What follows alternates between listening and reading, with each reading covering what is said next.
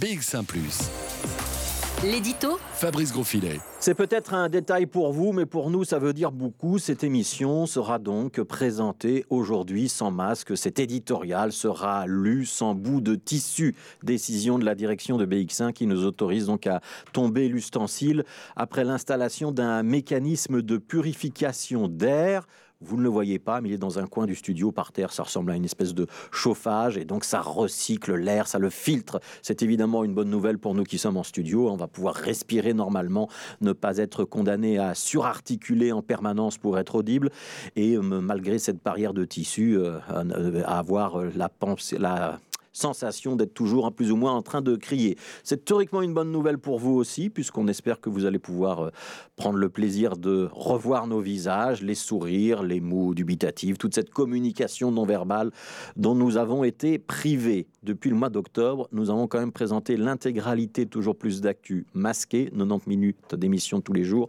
60 minutes pendant les périodes de congé.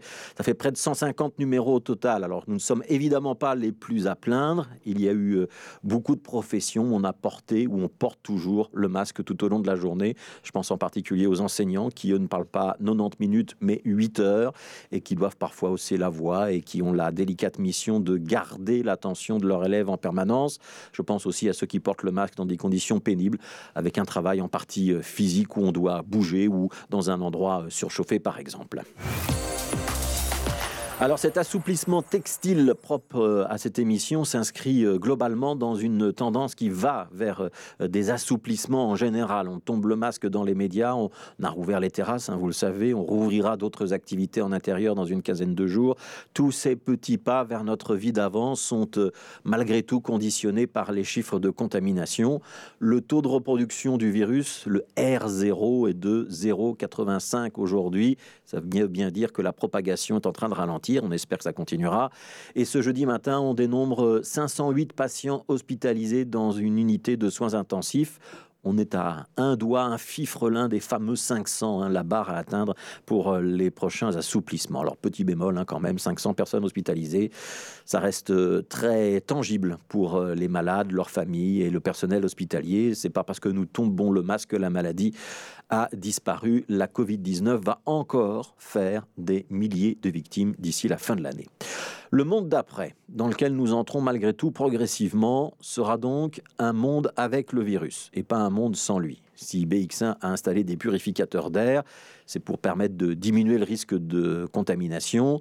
Un équipement de quelques centaines d'euros qui va aussi être demandé aux restaurateurs, aux magasins, aux équipements publics. Ça peut faire râler, mais c'est inévitable. Et ce sera l'un des acquis de cette pandémie, comme d'autres maladies qui ont dans le passé appris à l'espèce humaine qu'il fallait prendre ses distances avec le bétail, traiter les eaux usées, installer des toilettes, euh, se méfier des locaux humides ou insalubres. La Covid-19 a donc attiré notre attention sur la transmission par voie aérienne. Les masques, les purificateurs d'air, la distance, tout ça va donc rentrer dans nos habitudes.